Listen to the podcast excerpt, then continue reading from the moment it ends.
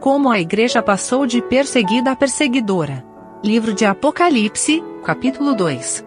Comentário de Mário Persona. Detalhe importante quando nós lemos essas cartas é identificar que elas representam uh, uma expressão do testemunho cristão na Terra. E o testemunho cristão, ele obviamente inclui joio e trigo, ele inclui falsos e verdadeiros.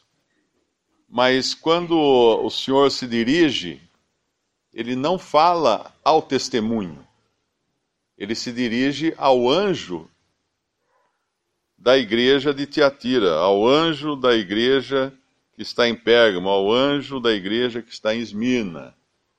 E, e aí ele faz uma distinção, porque ele fala: tenho contra, uh, tenho contra ti que toleras Jezabel na outra, na outra de Pérgamo, uh, ele fala umas poucas coisas no versículo 14: Tenho contra ti, porque tens lá os que seguem a doutrina de Balaão. E, eh, então ele dá uma. Ele mostra uma distinção entre o, o anjo, que seria a representação daqueles que são responsáveis por, pelo testemunho, e os outros que estão dentro desse, dessa, dessa massa de pessoas. E ele vai fazer também, ele faz uma distinção também no final, quando ele fala do, do remanescente. Sempre em cada, cada um desses testemunhos existe um remanescente. Aqui a palavra no versículo 24 de Apocalipse 2 a palavra restantes aqui pode ser traduzida também como remanescente, mas eu vos digo, a vós e, aos rema, e, aos e ao remanescente que está em Tiatira, a todos quantos não têm. Então existe, uh, a impressão que dá é que existe uma diferença entre uh, dizer para todo o testemunho e dizer para aqueles que realmente têm responsabilidade dentro desse determinado testemunho e aqueles que são um remanescente ou vencedores, como ele vai de, depois se referir no final de cada, de cada carta, de cada igreja aqui. E ele, no, no versículo 18, nós, quando nós lemos essa quarta carta aqui, a igreja de Tiatira, nós vimos na outra reunião que em, em Pérgamo, uh, o mundo entrou na igreja. O mundo entrou no testemunho. Por quê? Porque eles acabaram buscando uma posição dentro, até mesmo uh, como forma de evitar a perseguição. E aí Constantino acabou uh, oficializando a religião cristã e era Constantino era ao mesmo tempo chefe de estado e chefe da igreja, uma coisa que nunca tinha acontecido antes. E de repente você tem um rei que é quem manda na, na igreja, quem manda no testemunho cristão na terra. E assim foi com Constantino uh, durante esse período aqui, que foi o período quando as, as perseguições de Esmirna, do período de Esmirna, terminaram. Mas uh, aquilo que começou como o, o rei se colocando sobre a igreja, vai virar uma, uma coisa inver, inversa aqui. Vai vai se transformar em outra coisa, quando a igreja, ou o testemunho cristão, se coloca sobre os reis, acima dos reis. E aqui nós temos a Idade Média, quando os reis passaram a ser coroados pelos bispos ou pelo Papa. E isso vai até, acho que Napoleão, né? se não me engano foi Napoleão que, que tirou a coroa da mão do, do bispo que ia coroá-lo e colocou ele próprio a coroa na sua própria cabeça. Mas uh, a confirmar isso, né? Eu me lembro, me parece que foi assim. Mas de qualquer maneira, essa essa posição agora da cristandade no mundo de, de ordenar reis e de determinar quem seriam os governantes era algo totalmente fora daquilo que Cristo tinha uh, determinado para a igreja no mundo. Que ela seria estrangeira aqui e não uma uma controladora de reis e governantes e coisas assim. E nós vamos ver que lá no final, em Apocalipse 17 e 18, uh, depois que a cristandade, depois que a igreja, que é são os verdadeiros salvos por Cristo, forem tirados da terra no arrebatamento, a cristandade, obviamente, permanecerá aqui com todos os seus sistemas, com todas as suas, uh, suas organizações, seus templos e, e, lideranças e tudo mais, uh, formada por aqueles que não eram realmente salvos, aqueles que não eram genuínos na sua fé. E essa cristandade que vai ficar aqui, ela vai estar montada na besta. O que, o que significa isso? É a mulher que João vê, ele viu uma mulher vestida de escarlate, uma mulher que ele se espanta muito quando a vê, e ela está embriagada com o sangue dos santos e ela está montada sobre uma besta, que é o governo civil. Então, esse, essa influência na cristandade sobre o governo civil vai durar até depois do arrebatamento. Só que aí, a gente não poderia, como a gente sabe, esse período de Tiatira, ele representa a Idade Média e, obviamente, o catolicismo, que foi o predominante na Idade Média como testemunho, como cristandade na terra, foi o catolicismo romano. E no final, nós vamos ver a mulher montada sobre a besta, e é realmente a cristandade uh, ditando ou, do, ou, dominando sobre o governo civil. Mas a gente não pode atribuir apenas a Roma ou a, ao catolicismo romano essa, essa posição, porque nós sabemos que no final, a grande meretriz, ela não é apenas o catolicismo romano, mas ela é todo o conjunto da cristandade que professa, a cristandade que professante, né? Não, não, não os salvos, mas o conjunto da cristandade professante, que vai ser uma grande massa, talvez, uh, obviamente, com a, a maior direção vinda de Roma porque aqui nos fala nesse próprio texto da carta a Tiatira, ele fala das suas filhas. Eu acho que é esse, né, que tem. Ferirei de morte seus filhos, versículo 23. Ferirei de morte os seus filhos. Ela tem filhos agora. Esses filhos talvez sejam as organizações decorrentes do catolicismo romano que inclui todas as organizações cristãs na face da terra, porque todas elas nasceram no seio da Igreja Católica Romana. Desde a Reforma, quando uh, o, o, protestantismo teve início, até depois os outros, as outras grandes e pequenas divisões da cristandade tiveram sua origem no seio da, do catolicismo romano. Isso é, é histórico, não é? Mas ela no final será derrubada da besta essa mulher, lá em Apocalipse 16, 17 eh, e 18, ela é derrubada. E ela deixa de ser dominante sobre o, o governo civil, e pelo contrário, ela é destruída pelo governo civil. Porque a besta come as suas carnes, que nos é dito lá em Apocalipse 17 e 18. Existem algumas outras características aqui que nos levam a identificar essa, esse sistema que surgiu na, na Idade Média, qual, que era basicamente a religião cristã dominando sobre o mundo, os reis e tudo mais. Uh, no versículo 18, o Senhor, o anjo, e ao anjo de Tiatira, escreve: Isto diz o Filho de Deus. A gente sabe que no, toda, toda palavrinha que tem na Bíblia, ela tem um significado por que é que o anjo diria que isso está sendo dito, uh, o anjo escreveria, que isso está, estaria sendo dito pelo Filho de Deus? Porque Jesus é o Filho de Deus, ele se apresenta, nós vemos em todo o Novo Testamento que Jesus é o Filho de Deus. E, no entanto, esse sistema religioso de, uh, representado pelo romanismo introduziu a doutrina de Jesus, o Filho de Maria. E ele é conhecido como filho de Maria. Toda, toda a arte católica romana sempre aparece Jesus como alguém sujeito a Maria. E vem aquela, aquela doutrina que se você pedir para Maria, ela pede para o filho, porque o filho obedece à mãe e aquela coisa toda. Mas aqui ele deixa muito claro: Jesus, isso diz o Filho de Deus. Mas existe um, um ponto que é, é até positivo, que são as obras. O versículo 19: Eu conheço as tuas obras e a tua caridade, e o teu serviço, e a tua fé, e a tua paciência, e que as tuas últimas obras são mais do que as primeiras. Dentro desse sistema todo, sempre existiram os vencedores ou um remanescente que fez boas obras. E eu acredito que ninguém, ninguém vai encontrar um sistema com um histórico de boas obras maior do que o sistema católico romano.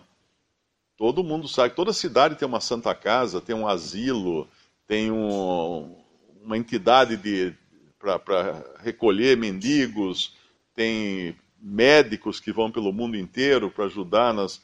O sistema católico romano, ele sempre foi um grande promotor das obras de caridade com suas freiras, suas, seus monges, uh, seus padres, todo o seu exército de servidores, sempre foi. E, e, mesmo durante a Idade Média, nós temos histórias, né, histórico, de, de muitos cristãos que eram extremamente piedosos na sua maneira de viver como cristãos, na, na sua caridade, no seu amor, e Deus vê isso.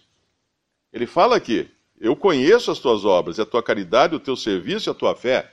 Isso não passou despercebido de Deus, como não passaram despercebidas as esmolas que Cornélio fazia a Deus.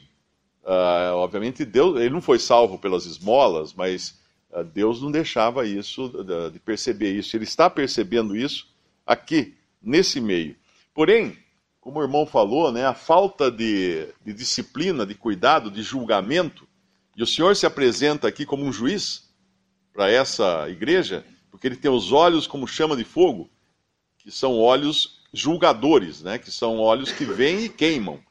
Porque o fogo é aquilo que queima, o fogo representa juízo. E o latão reluzente, os pés semelhantes ao latão reluzente, ao, ao, ao latão, uh, esses pés nos falam de juízo também, esse latão. Uh, no versículo 20, ele fala então que por falta dessa, desse cuidado, eles, tinham, eles estavam tolerando Jezabel. Talvez existisse realmente uma mulher lá em Tiatira, há dois mil anos, que se chamasse Jezabel e, tenha tido uma posição de destaque de ensino. Mas hoje nós entendemos que isso é todo um sistema uh, ao qual é dada a capacidade ou a, a liberdade de ensinar. Tanto, tanto é que em nenhum lugar na Bíblia nós encontramos que a igreja ensina. Nunca. Porque a igreja, obviamente, é feminino. E a mulher não ensina. Ah, não permito que a mulher ensine, diz Paulo ah, escrevendo a Timóteo. Mas dentro da, da cristandade, a igreja ensina. E essa, essa frase e essa doutrina é tipicamente, originalmente, católica, católica romana. Uh, os ensinos da Santa Mãe Igreja. Qualquer padre vai falar isso, uh, porque é uma frase comum lá dentro. E ela, ela ensina o quê? Para que se prostituam e comam do sacrifício da idolatria. Obviamente isso aqui não é literal, não é?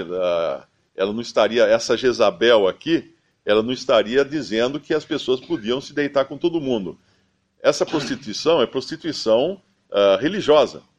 Lá em, no Antigo Testamento nós vemos várias vezes Deus, Jeová, falando de Israel uh, da sua prostituição. Por quê? Porque Israel se associava com os reis da terra uh, Judá depois também se associava com os reis da terra, fazia alianças com os reis e tudo mais, e aos olhos de Deus isso é prostituição, porque é você se deitar com o inimigo. Isso é prostituição. E nós sabemos o quanto, o quanto esse sistema religioso hoje, que não, não é apenas na sua versão moderna, não é apenas o catolicismo romano, mas é também todo, toda a cristandade, o quanto ela se deita com o, o, os inimigos. Nós vemos que lá em, em, no final, quando vai falar da Grande Babilônia, ela é chamada de prostituta, de grande meretriz, e ela está uh, se, se uh, fornicando com os reis da terra, sendo infiel a Deus, porque ela se vende para interesses de homens, para interesses de poderes humanos. E idolatria, obviamente, nem precisa falar o quanto foi introduzido de idolatria na cristandade. Uh, tanto, começou as raízes estão lá em Constantino, quando ele, para agradar os pagãos que deviam agora ser batizados, eh, ele transformou muitos dos ídolos gregos e romanos em santos uh, cristãos. Mas isso foi aprimorado nos tempos de Tiatira, na Idade Média, que é de onde nós vemos uh, o maior desenvolvimento da, da, da veneração a, aos santos. E isso nos leva à idolatria. Uma outra coisa também que ela tem aqui é uh, no versículo 28. Que é interessante é que também haverá, de, dentre esses, aqueles que participarão do arrebatamento. Porque dentro do sistema romano há salvos, há muitos salvos. Eu fui um salvo dentro do sistema romano. Eu me converti, comecei a missa, fiquei um ano indo à missa, ajudando o padre, tocando violão na, na missa. E eu, eu sabia, eu tinha certeza da minha salvação pela fé em Cristo. Eu era um salvo, dentro de um sistema errado, mas um salvo. E aqui ele fala aos, aos que vencerem, ao que vencer, ele não só deu, um, no versículo 25, a promessa da sua vinda, que é a primeira referência à sua vinda, aqui nas cartas, nas sete cartas, essa é a primeira que recebe uma referência, referência à sua vinda, mas ele também fala da estrela da manhã, no versículo 18. E o que é a estrela da manhã? A estrela da manhã é Cristo. Em Apocalipse 22, o Senhor Jesus fala: Eu sou a estrela da manhã. Ele é a estrela da manhã. E, e, o que é a estrela da manhã? A estrela da manhã é aquela estrela que nós vemos ela mais brilhante antes de nascer o sol. Quando está quase para amanhecer, você olha no céu, tem uma estrela que está muito brilhante. Essa é a estrela da manhã. É a estrela que brilha antes do sol nascer. Porque Cristo também, lá em, em Malaquias 4, ele é chamado de sol da justiça. E quando ele vier como sol da justiça, aí todos irão vê-lo, obviamente, porque o sol, quando nasce, todos veem o sol, ele ilumina o mundo inteiro, o sol. Mas a estrela não, a estrela são apenas os madrugadores que veem a estrela. Não é todo mundo que vê a estrela da manhã. Tem gente que nunca viu, talvez, né? Quem, quem nunca acorda antes do sol nascer nunca viu a estrela da manhã. Mas a estrela da manhã é aquilo que antecede a vinda de Cristo para reinar, para trazer juízo sobre as nações e para reinar no mundo. A estrela da manhã nos fala de Cristo vindo no arrebatamento. E ele promete a esses de Tiatira que ele vai dar a eles a estrela da manhã. Então, muitos dentro do sistema religioso que hoje nós chamamos católico, católico romano estarão no arrebatamento, subindo para se encontrar com Cristo, porque eles também fazem parte do um só corpo de Cristo. Não porque eles pertencem ao sistema romano, mas porque eles creem em Cristo, foram lavados pelo sangue de Cristo, foram selados pelo Espírito Santo e, obviamente, estão vivendo dentro de um sistema errado, mas eles são, são sim, uh, membros do corpo de Cristo. Aí um outro detalhe aqui que é, é muito interessante é o versículo uh, 26. Olha que interessante. Ao que vencer e guardar até o fim as minhas obras, eu lhe darei poder sobre as nações, e com vara de ferro as regerá, e serão quebradas como vasos de oleiro, como também recebi de meu pai. Agora, qual foi o desejo sempre de Tiatira? Dominar sobre os reis do mundo. Dominar sobre o mundo. Desde o princípio, o sistema católico romano quis ter domínio sobre a terra.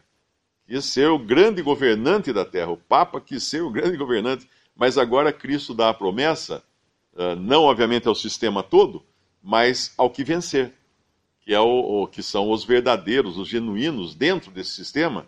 O que eles vão ter como recompensa? Eles vão sim reinar com Cristo sobre os reis da terra. Olha que interessante, que, que ironia, né? que linguagem irônica que Deus usa até aqui. Ou seja, o que Tiatira buscava fazer na marra, na força, não vai ter, porque ela vai ser comida pelos reis da terra no final.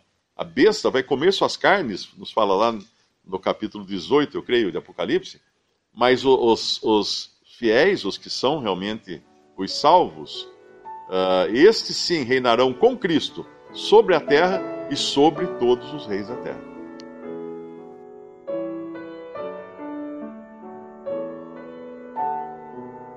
Visite respondi.com.br Visite também 3minutos.net.